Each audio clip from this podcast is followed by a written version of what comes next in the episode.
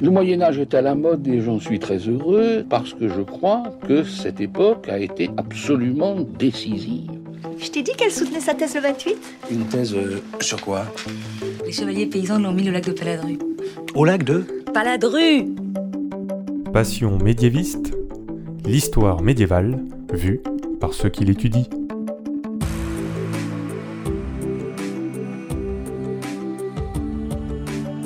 Est-ce que l'on sait tout du Moyen Âge? Est-ce qu'il reste encore des choses à découvrir? Et d'abord, pour vous, qu'est-ce que c'est le Moyen Âge?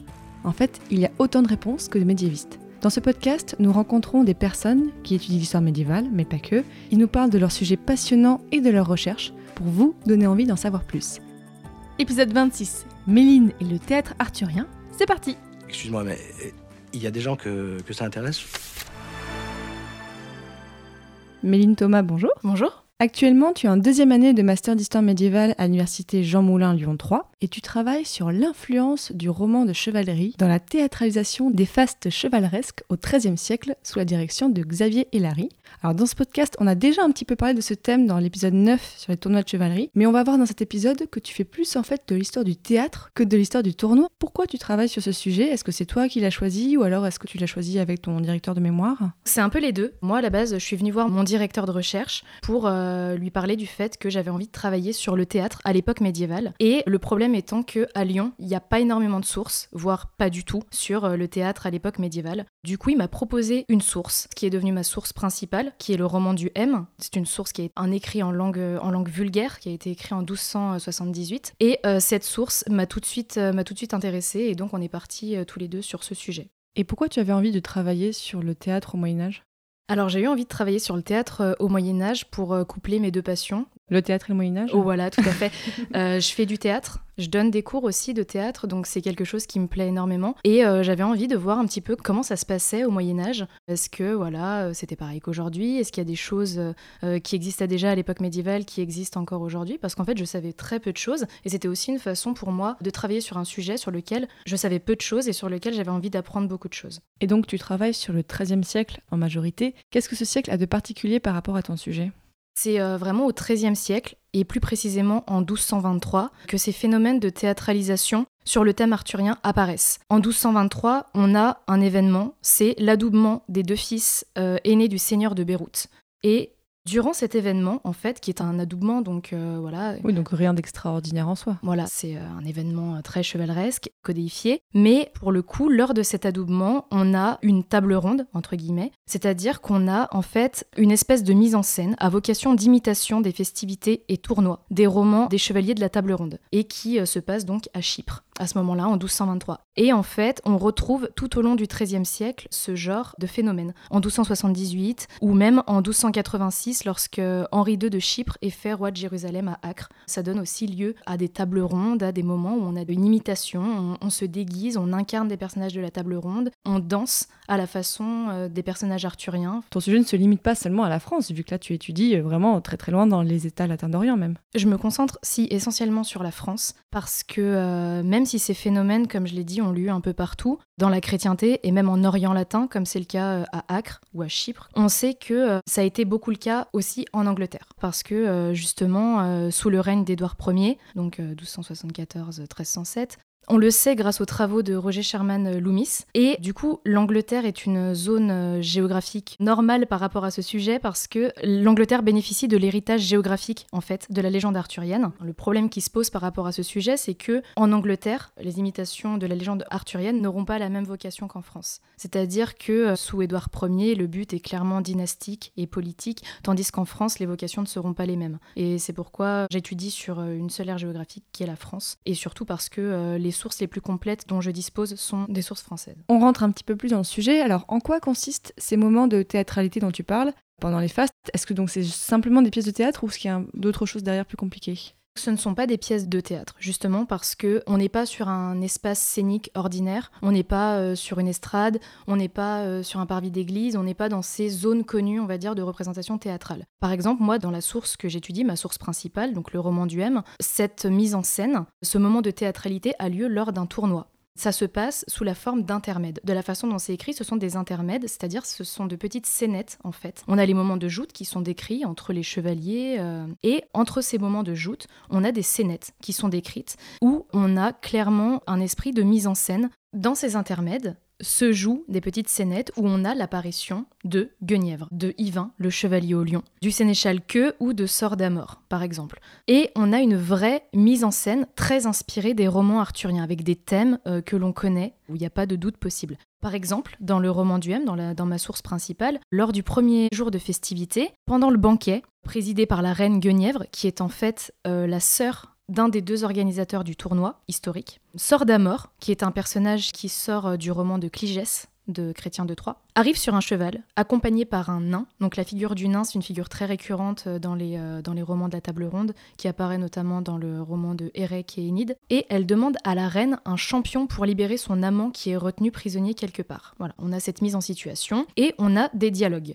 On a des dialogues avec des caractères imposés. Par exemple, le sénéchal Que, dans le roman du M, incarné par un chevalier, a des remarques grossières. Il est blessant, il est exactement tel qu'on le connaît dans les romans de la table ronde. Et du on a aussi des réactions physiques, ce qui est intéressant parce que quand euh, Sordamor arrive lors du banquet et qu'elle demande un champion pour venir libérer son amant, on a des chevaliers dans la salle qui se lèvent spontanément pour proposer leur aide. Qui font de l'impro. Voilà, exactement, c'est exactement ça. On est euh, dans de l'improvisation théâtrale tout en reproduisant un thème arthurien connu et on sait qu'à ce moment-là, les chevaliers dans la salle savent qu'à ce moment-là, c'est ce qu'on attend d'eux et c'est ce qu'il faut faire. C'est sûr que s'il y a une dame à sauver et qu'il fait froid, on y va quand même. Mais juste avant de sauver la dame, on enlève nos lainages qu'on a mis et comme ça, ça montre qu'on craint pas le froid et ça fait plaisir. Mon oncle, mon oncle, un autre exemple de chevalerie. Admettons qu'on tombe sur un manant et qu'on désire lui soustraire quelques renseignements. On ne dit pas euh, Manon, montre-nous le chemin, ou tu tâteras de mon épée. Non, mais plutôt Brave homme, garde courage en ton cœur. Est-ce bien le chemin qui mène au château? Bon, on va arrêter le tir de minutes là. La chevalerie, c'est avant tout un art de vivre. Noblesse bien remisée ne, trouve, jamais, l'hiver à sa porte. Non, porte close. Ah, j'ai dit stop Alors j'ai en tête un, cliché qui peut-être est postérieur, en tout cas euh, à l'époque de Molière, où il n'y a pas de femmes qui jouent dans le théâtre. Et là, d'après ce que tu me dis, c'est des femmes qui jouent les femmes participent effectivement activement, au moins dans le roman du M, c'est sûr. Là, on est dans le thème du tournoi euh, courtois, c'est-à-dire que la présence des femmes est requise. Les femmes constituent la quasi-majorité du public. Et on a vraiment, euh, effectivement, euh, ces femmes qui ne sont pas vraiment des actrices parce que le terme d'acteur est un peu anachronique et on peut pas vraiment parler d'acteurs pour cette catégorie de personnes parce que ce sont des chevaliers, ce sont des dames qui, à un moment précis, jouent ces rôles. Mais ce n'est pas leur métier, ce n'est pas leur, fonction. Après, il est vrai que en 1278, lors du roman du M, ce sont des acteurs. Mais euh, oui, effectivement, on a une forte présence féminine, et notamment dans les rôles, parce que le rôle principal est le rôle de la reine Guenièvre, et euh, du coup qui est incarné bah, naturellement par une femme. À part ce que tu viens de décrire, quels sont les autres types de scènes que l'on peut retrouver en lien avec la légende arthurienne? Est-ce qu'on va retrouver des personnages que peut-être les auditeurs connaissent de Camelot, c'est-à-dire est-ce qu'on va retrouver le roi Arthur, est-ce qu'on va retrouver des Lancelot? Alors Arthur n'est pas présent dans le roman du M. Par contre, on a la présence d'Ivan, le chevalier au lion, qui est incarné par euh, en plus Robert de Dartois, qui est le neveu de Saint-Louis, et qui bénéficie du personnage principal, du rôle principal, qui intervient tout le long des festivités et qui constitue un petit peu le fil rouge en fait de la mise en scène. Donc dans ta source, on a non seulement donc euh, les textes comme tu as dit, donc on a bien le nom des gens qui jouaient chaque personnage. Oui, tout à fait. Pour Yvain le chevalier au lion, ce n'est pas dit dès le départ. Dès le départ, on l'appelle Yvain le chevalier au lion. Et à la fin, on comprend que quand il enlève son casque, on le reconnaît. Les gens dans le public disent Ah, mais c'est celui d'Artois. Euh, il le désigne et on comprend qu'il s'agit de Robert de d'Artois, le neveu de Saint-Louis. Euh. Donc ta source, en fait, c'est un roman, mais c'est quelque chose qui s'est vraiment passé Il y a vraiment eu un tournoi avec Robert de d'Artois qui jouait ou est-ce que c'est totalement de la fiction ça a vraiment eu lieu. On ne peut pas remettre en doute euh, cela parce que euh, on peut mettre en lien plusieurs sources et on voit que ce phénomène c'est pas un cas isolé en fait. Si ça avait été un cas isolé, peut-être qu'on aurait pu se poser des questions et se dire mais euh, on comprend pas trop si effectivement ça a vraiment eu lieu ou pas. Et en fait, ce n'est pas un cas isolé parce que justement, euh, on a au XIIIe siècle ces moments de théâtralité, ces moments où on imite euh, les chevaliers de la table ronde, et euh, c'est très bien décrit par des chroniqueurs tels que Philippe de Novare, par exemple, dans ses chroniques lorsqu'il est à Chypre, et il explique vraiment que voilà, ces tables rondes, c'est quelque chose qui se fait,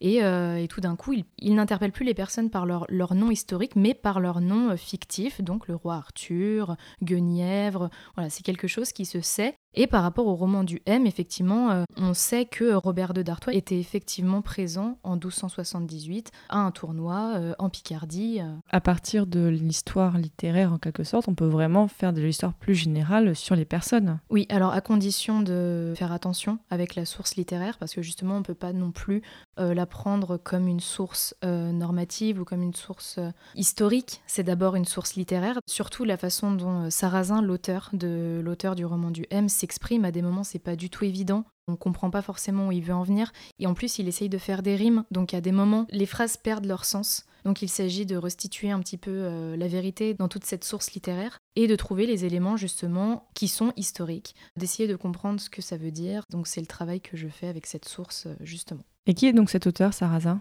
alors Sarrazin, on ne sait pas du tout. On sait que c'est un trouvère du XIIIe siècle, mais il est anonyme, donc euh, on connaît juste son nom pour le coup. Et alors comment tu travailles sur cette source pour tes recherches? Tu travailles seulement sur celle-là ou est-ce que tu en as d'autres et euh, avec quelle méthode? C'est vrai que cette source-là, c'est ma source principale. Après, j'ai effectivement j'ai d'autres sources, mais qui sont des sources secondaires que j'utilise plutôt en introduction pour expliquer pourquoi euh, je décide de travailler sur le XIIIe siècle. Mais en fait, si j'ai une source principale et j'ai qu'une source principale, c'est parce que c'est la seule qui est complète et qui est détaillée. Tandis que les autres sources de ce type-là sur ces phénomènes sont malheureusement très incomplètes. Elles sont évoquées comme ça dans les, dans les chroniques. Par exemple, on sait voilà qu'à un moment, il y a eu parfois on tombe sur des chroniques où c'est juste marqué par exemple, tel mariage donne lieu à une table ronde, entre guillemets, et c'est tout. Malheureusement, je peux pas trop détailler ça, je n'ai pas suffisamment d'éléments pour, euh, pour expliquer. Tandis que le roman du M, c'est une source qui a le mérite de faire 4800 euh, vers, octosyllabique, et du coup qui est incroyablement complète. C'est un document qui est très intéressant euh, pour ça, c'est parce que c'est un document qui est assez euh, précurseur dans le genre. C'est la première fois qu'on a un compte-rendu détaillé d'un tournoi en plus, hormis le tournoi de Chauvency aussi en 1285, écrit par Jacques Bretel, qui est aussi un compte-rendu détaillé de tournoi. Voilà, c'est vraiment deux documents qui sont euh, pour le coup euh, très complets, très détaillés. J'étudie aussi un petit peu le tournoi de Chauvency, mais il a été déjà très bien étudié par Nancy Freeman Regalado et Mireille Chazan, qui ont réuni des actes de colloque et qui ont écrit un, livre à ce sujet. Donc euh, j'ai pas forcément envie de, reproduire ce qu'elles ont déjà très bien dit. et c'est pour ça que moi je m'intéresse au roman du M, sur lequel on a très peu travaillé finalement. Il y a eu des travaux anglo-saxons, mais surtout des articles en fait, pour expliquer le terme de performance notamment. Voilà, c'est une autre façon de ne pas utiliser le mot de théâtre, parce qu'on ne peut pas appeler ça du théâtre à proprement parler. Donc du coup, on parle de performance, c'est euh, la façon dont on met en scène euh, les gestes, dont on met en scène euh, sa voix à l'époque médiévale. Comment le corps peut rentrer en représentation à l'époque médiévale. On le sait qu'à l'époque médiévale, on est souvent en représentation. Tu as travaillé sur cette source et tu m'avais dit que tu l'as traduite entièrement? Oui, alors ça, ça a constitué justement euh, la première étape de mon travail. Ça a été de la traduire, ça a été très long parce que. Euh, c'est en quelle langue? C'est en ancien français picard. Ah, bon, moi j'avais étudié un petit peu ça, donc euh, c'est ces familles avec plein de K et de W partout. Voilà, et des OU, des, des, des, sonorités en OU, en WE, en. Voilà. et du coup, on tombe sur des choses qui sont assez compliquées et notamment sur l'usage du pluriel et du singulier. À des moments, c'est très très vague, on comprend pas trop. Donc ça, ça m'a demandé énormément de temps. Et euh, actuellement, la traduction n'est pas encore forcément validée. Ça fait partie de la prochaine étape qu'on va faire avec mon directeur de recherche. Mais pour l'instant, elle est traduite. Moi, disons que je la comprends et que euh, je peux maintenant vraiment travailler euh, sur l'analyse de cette source. Mais pour la traduire, tu avais déjà un bon niveau en français médiéval. Enfin, c'est quand même pas évident. Alors, heureusement, il existe des dictionnaires et des traducteurs. Du coup, au début, j'ai je me suis un petit peu aidée comme ça. Après, il y a des mots qui sont transparents, heureusement. Et après, par déduction. Euh, Mais il y a aussi des faux amis. Hein. Il y a énormément de faux amis, oui, effectivement. J'ai demandé aussi beaucoup d'aide à mon directeur de recherche. Il est là pour ça aussi. Du coup, ça m'a beaucoup aidé. Je crois que cette source, au total, je l'ai traduite trois fois. Donc ça a été très très ah long. J'ai traduit une première fois. La première traduction ne m'allait pas du tout. Il y avait plein de non-sens, je m'en suis rendu compte à la deuxième lecture. Et à la troisième lecture, c'est là où j'ai vraiment pu corriger mes fautes au niveau du sens, repérer les phrases euh, qui faisaient pas sens et euh, du coup euh, trouver tout en restant fidèle au texte. Ça fait combien de pages Word? Ça fait à peu près 110 pages. Ah oui quand même. J'y ai passé énormément de temps. Mais par contre, c'est vrai que Au début, donc là, on est face à un texte où, au début, on comprend absolument rien. Et quand on se rend compte que euh, on avance petit à petit hein, et qu'on en voit enfin le bout, la, la récompense, elle est énorme. Par contre, j'étais contente de la traduire et surtout, bah, après, ce que ça apporte aussi, ça apporte une nouvelle compréhension du texte. C'est une traduction que personne n'avait fait. J'étais contente d'avoir fait ça et de me dire, bah maintenant, voilà, je peux exploiter cette source complètement. Pour la traduire, en fait, tu as travaillé sur le document original ou est-ce qu'il avait déjà été édité? C'est-à-dire, est-ce qu'il avait déjà été retranscrit? Non, non, euh, la source a déjà été euh, transcrite, en fait, à partir du document original. Par contre, du coup, ce qui est dommage, c'est qu'elle euh, a été transcrite avec les lacunes. Donc, en fait, le texte a des lacunes, surtout vers la fin. C'est-à-dire des lacunes, il manque des mots? Il manque des mots, on imagine que le document original était peut-être pas très lisible. Et il est où le document original? Il est à la Bibliothèque nationale de France. Ah. Et du coup, euh, cet après-midi, je vais aller le voir pour la première fois. Donc, Oh. euh, je suis très contente. T'as même pas pu voir des photos euh, Non, non, non. Ça fait partie de ce genre de document qui n'était pas suffisamment richement orné ou c'est pas un document de luxe, quoi. Donc, euh, apparemment, il est en assez pauvre état. Et euh, du coup, euh, c'est un document qui a été, voilà, tout de même conservé, heureusement, mais euh, qui a été sans doute mal conservé. Toutes les facettes d'Arthur ont été étudiées. Les épisodes de l'épée plantée dans le rocher et de la Dame du Lac sont le fruit de siècles d'imaginaire populaire, remis en forme par des écrivains comme Sir Thomas Malory. Il semble aussi que l'association d'Arthur avec de vrais chefs de guerre du haut Moyen Âge, dans le Shropshire ou le sud-ouest de l'Angleterre, soit réfutée. Pour tout dire, il n'existe aucune preuve qu'il ait jamais existé. Une fois que tu l'as retranscrit, donc comment tu travailles dessus pour euh, toi, pour ton sujet? Alors, déjà, ce que je fais, c'est que j'ai toujours un petit carnet avec moi que je mets dans mon sac. Et j'ai toujours des idées qui me viennent, par exemple, quand je suis dans le train ou euh, à n'importe quel moment de la journée, et je note, je note, je note. Je lis aussi beaucoup. J'ai lu énormément d'ouvrages, ce qui est euh, obligatoire hein, quand on est en mémoire, euh, c'est on peut pas trop y échapper. Je regarde ce qui a été dit sur ces phénomènes de tra- théâtralisation, parce qu'il y a des choses qui ont été dites, et je regarde aussi ce qui n'a pas été dit. Et moi, à partir de ça, je regarde avec ma source comment je peux l'exploiter, comment je peux mettre de nouvelles choses en avant, où est-ce que je vais avec ce sujet. C'est vrai que ce qui est intéressant, c'est qu'on a beaucoup parlé du fait que la théâtralisation dans les tournois, on connaît au XVe siècle avec le pas d'armes. Mais euh, au XIIIe siècle, on en parle peu ou pas. C'est là que cette source est intéressante pour vraiment mettre en avant le fait que ça existait déjà, mais pas de partout, qu'on avait voilà des cas euh, presque isolés, mais pas isolés non plus, mais des cas voilà qui, euh, qui révèlent que euh, ça existe aussi au XIIIe siècle, qu'on a ces moments de théâtralisation. Comment j'analyse cette source à proprement parler Eh ben, tout d'abord, je la lis, je la relis, je la re-relis énormément pour vraiment m'imprégner euh, de ce texte. Et je relève aussi tous les moments d'intermède. Tous les intermèdes, je les étudie pour essayer de comprendre un petit peu comment pouvaient être mis en scène ces moments. En plus, du coup, de faire du théâtre, ça m'apporte cette vision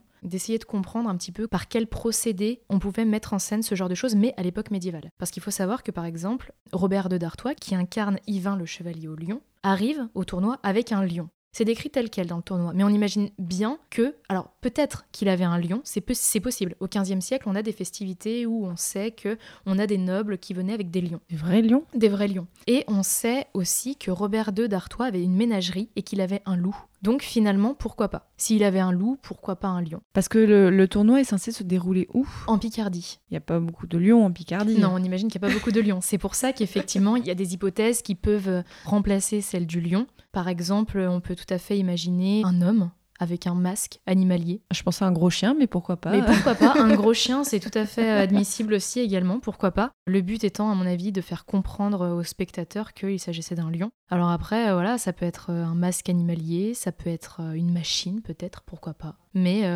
il faut essayer de comprendre, de se demander comment on met en scène ce genre de choses. Surtout qu'il y a des moments qui sont décrits, qui sont rigolos en plus quand on regarde cette source de 1278, on ne s'attend pas à tomber là-dessus, mais qui explique que le lion est très docile, qui pose son museau gentiment sur le banquet, qui regarde la reine avec attention, qu'il est bien sage. À des moments, c'est marrant. Et quels épisodes de légende arthurienne sont joués pendant ces festivités? Alors justement, on n'a pas vraiment d'épisode particulier qui était joué, mais plutôt des thèmes récurrents, comme celui du chevalier qui va délivrer euh, une ou plusieurs pucelles. Voilà, ce qui donne lieu au tournoi courtois où justement on a une forte présence féminine, comme je l'ai dit euh, précédemment. On a aussi des personnages qui reviennent souvent, comme euh, le sénéchal Que, parce que ce personnage a une fonction aussi comique, sachant que comme dans les romans de la table ronde, c'est un personnage qui est souvent méchant, qui est grossier, il est tourné en dérision. dans les romans de la table ronde. Il lui arrive un truc qui fait que, en gros, il est puni. Du coup, ce personnage est très exploité dans ses, euh, dans festivités euh, chevaleresques et notamment dans le roman du M, puisque il, veut jouter en premier. C'est un honneur pour lui de jouter en premier. Il, il, dit même dans le texte que le roi Arthur lui avait promis ce privilège. Et du coup, en plus, euh, durant le roman du M, il est décrit encore effectivement comme quelqu'un de grossier, qui n'hésite pas à insulter même les femmes, les chevaliers. Il tourne tout le monde en dérision. Et du coup, il ne jouera pas en premier. Il doit attendre son adversaire pendant des heures parce qu'il vient pas. Donc lui, il s'impatiente. Et quand il vient enfin, finalement, il est battu sur le, sur le champ de bataille. Donc euh, voilà, on imagine qu'il a été battu, c'est pas, c'est pas un, aléa, euh, un aléa sportif de ce, du tournoi. On imagine que c'est voulu, que c'est mis en scène, que c'est fait exprès. Le sénéchal Queue est censé perdre et être tourné en dérision, et à ce moment-là, il est hué, il est moqué par les femmes. On a vraiment une fonction comique de ce personnage qui est mis en scène, et en plus, euh, vu que ce personnage, à chaque fois qu'il ouvre la bouche, on sait qu'il va dire une grossièreté, on peut même dire que on a affaire à un comique de répétition. Ce qui est intéressant du coup pour un texte comme ça, parce que c'est pas un texte où clairement on a euh, les intentions de jeu, où on a les didascalies, pas du tout. C'est à nous de lire un petit peu à travers les lignes et de comprendre un petit peu quelle méthode euh, théâtrale était euh, mise en jeu pour donner un aspect de spectacle justement à ce phénomène. Et quel sens avaient ces intermèdes? Est-ce que vraiment ils pouvaient avoir un sens politique, un sens social, je sais pas? Alors, un sens politique, c'est un peu compliqué à dire. En fait, ce qui se passe, c'est qu'en 1278, à ce moment-là, on est à un moment où les tournois sont interdits en France parce que l'Église les condamne, parce qu'on préfère que les hommes partent en croisade, donc on ne veut pas qu'ils se blessent pendant les tournois, parce qu'on juge que euh, ce n'est pas euh, quelque chose de respectable. Euh, voilà, les chevaliers sont menacés d'excommunication, ceux qui jouent. Et du coup, le roman du M amorce sur cette idée que on est dans un siècle puant entre guillemets, voilà, un siècle où euh, rien ne va parce que euh, on a enlevé la possibilité euh, aux chevaliers de pratiquer ce sport si noble. Enfin voilà, on a une éloge de se divertir. Voilà, exactement, de se divertir. On a aussi toute une, une introduction qui explique que les meilleurs chevaliers du monde sont ceux de la table ronde Aujourd'hui, on va leur rendre hommage. Donc après, on peut avoir un but politique pour défendre les tournois, mais on peut aussi avoir une idée d'hommage peut-être euh, à ces chevaliers de la table ronde, ou alors tout simplement une façon de se divertir tout en euh, imitant euh, voilà, les chevaliers de la table ronde comme ça se faisait à cette époque, parce que c'est quelque chose qui est en vogue et c'est une coutume aussi à la fois. Qu'est-ce que c'est que cette lubie de vous faire construire une table D'autant qu'il y en a déjà une dans la salle à manger. Là, c'est une table ronde pour que les chevaliers de Bretagne se réunissent autour. De toute façon, autant vous y faire, parce qu'à partir de maintenant, on va s'appeler les chevaliers de la table ronde. Les chevaliers de la table ronde? Encore une chance qu'on soit pas fait construire un buffet à vaisselle. Hein. Est-ce qu'on sait à l'époque quelle connaissance les gens avaient du roman arthurien? Parce qu'aujourd'hui, on a plein de sources, mais à l'époque, sur quoi ils s'appuyaient pour écrire ces moments-là? On le sait un petit peu ou c'est trop difficile? Alors, on sait, grâce aux travaux de Michel Pastoureau notamment, que les chevaliers, les nobles, avaient connaissance des écrits de Chrétien de Troyes ou de Geoffroy de Monmouth, mais que ce public. C'était le public qui était à destination de ces textes. Ces textes étaient écrits pour eux, pour le public noble, pour les chevaliers. On sait qu'ils en avaient connaissance. Par contre, pas voilà, les paysans, pas forcément. Enfin, voilà, on a toute une catégorie de personnes qui est exclue de la réception de ces textes. Mais on sait que, euh, oui, effectivement, tout ce public de nobles, de chevaliers, de dames, avait connaissance de ces textes, les lisait beaucoup, probablement. Là, en t'entendant, je me dis quand même, le sujet dont tu parles, c'est très, très, très fouillé. Est-ce que ce serait pas plutôt un sujet de thèse plutôt qu'un sujet de mémoire?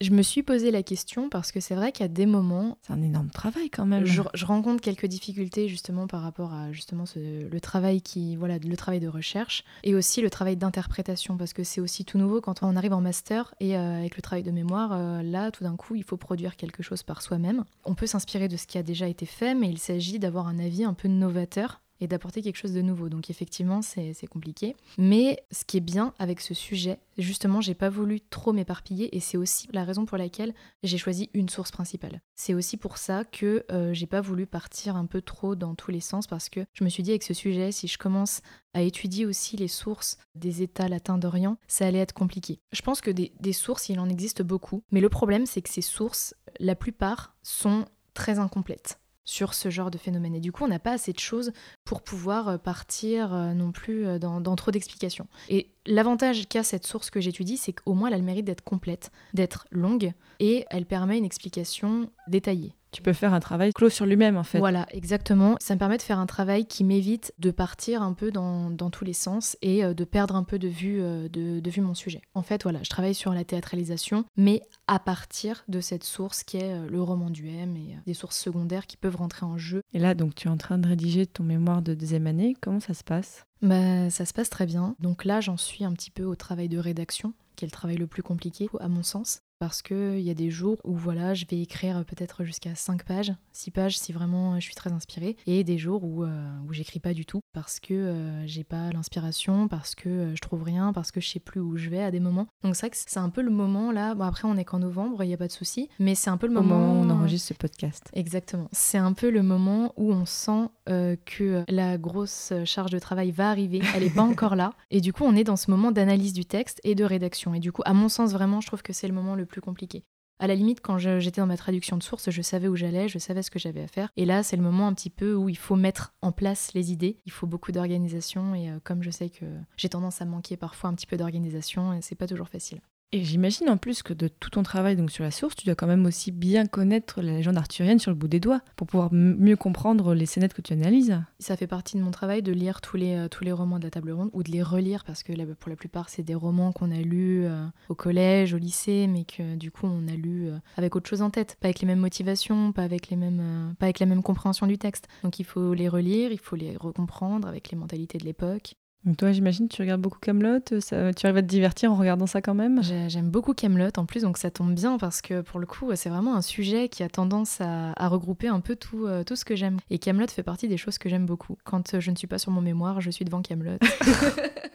Et quelles sont les difficultés que tu rencontres, à part donc les questions de traduction? Alors, les difficultés, elles sont multiples. Déjà, il y a les questions d'organisation. Forcément, c'est quelque chose de compliqué. Il y a l'idée de faire les fiches de lecture, de bien noter dans quel bouquin on a pris telle idée, à quelle page, pour euh, justement reciter l'auteur et euh, éviter le plagiat à tout prix. Ça, c'est euh, c'est la première difficulté. Ensuite, il y a tout simplement des fois se recentrer sur son travail et tout simplement se demander mais où est-ce que je veux aller avec ce sujet? C'est pas toujours simple, ça paraît ça paraît bête dit comme ça parce que voilà, sur un sujet de mémoire, on se dit bon bah voilà, on a les idées en tête. Moi je l'aime, j'aime ma problématique, j'ai un début de plan, il y a, il y a pas de souci avec ça. Mais euh, à des moments, c'est vrai qu'on se pose la question mais est-ce que je peux aller loin avec ces idées-là? Est-ce que je fais pas fausse route? C'est un peu la période de remise en question et c'est un peu les difficultés que je rencontre en ce moment. En ce moment, je suis en période de remise en question, mais j'ai confiance en ce sujet, je l'aime toujours autant, je prends toujours autant de plaisir à travailler dessus. C'est juste qu'à des moments, il y a des périodes de doute qui s'installent, mais qui sont, à mon avis, qui vont de pair avec le travail de recherche. Et euh, est-ce que tu as déjà des plans après le master? Est-ce que tu prévois de faire une thèse ou c'est trop tôt pour le dire? Après le master, euh, moi, j'aimerais passer les concours de l'enseignement. Donc j'aimerais passer l'agrégation. Et après, peut-être que j'aimerais effectivement partir sur une thèse, mais euh, à voir si je trouve un sujet euh, qui peut déboucher sur cette aventure. Et euh, à voir aussi en fonction de comment je serai dans un an, comment je serai dans deux ans. Enfin ça, à mon avis, c'est quelque chose que je verrai sur l'instant, mais c'est quelque chose qui me déplairait pas. Vu que le travail de recherche pour l'instant me plaît vraiment beaucoup. C'est vraiment un travail passionnant. C'est pas tous les jours facile, mais c'est passionnant.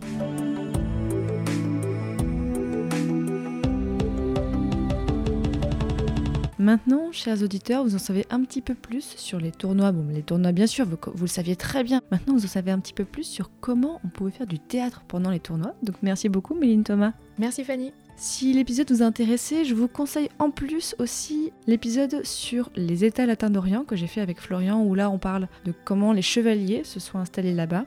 Si vous voulez en savoir plus sur tout ce qu'on s'est dit, vous pouvez retrouver toutes les informations sur le site passionmédiéviste.fr, où vous retrouverez d'ailleurs donc tous les autres épisodes du podcast, mais aussi le nouveau podcast Passion moderniste, où nous parlons donc de l'histoire moderne. Vous pouvez soutenir ce podcast en contribuant à notre Tipeee, notre campagne de financement participatif. Ce mois-ci, je tiens à remercier Thomas, à qui je souhaite aussi de faire un bon master d'histoire médiévale à la rentrée prochaine. Et dans l'épisode suivant, l'épisode 27, on parlera d'un chevalier poète. Salut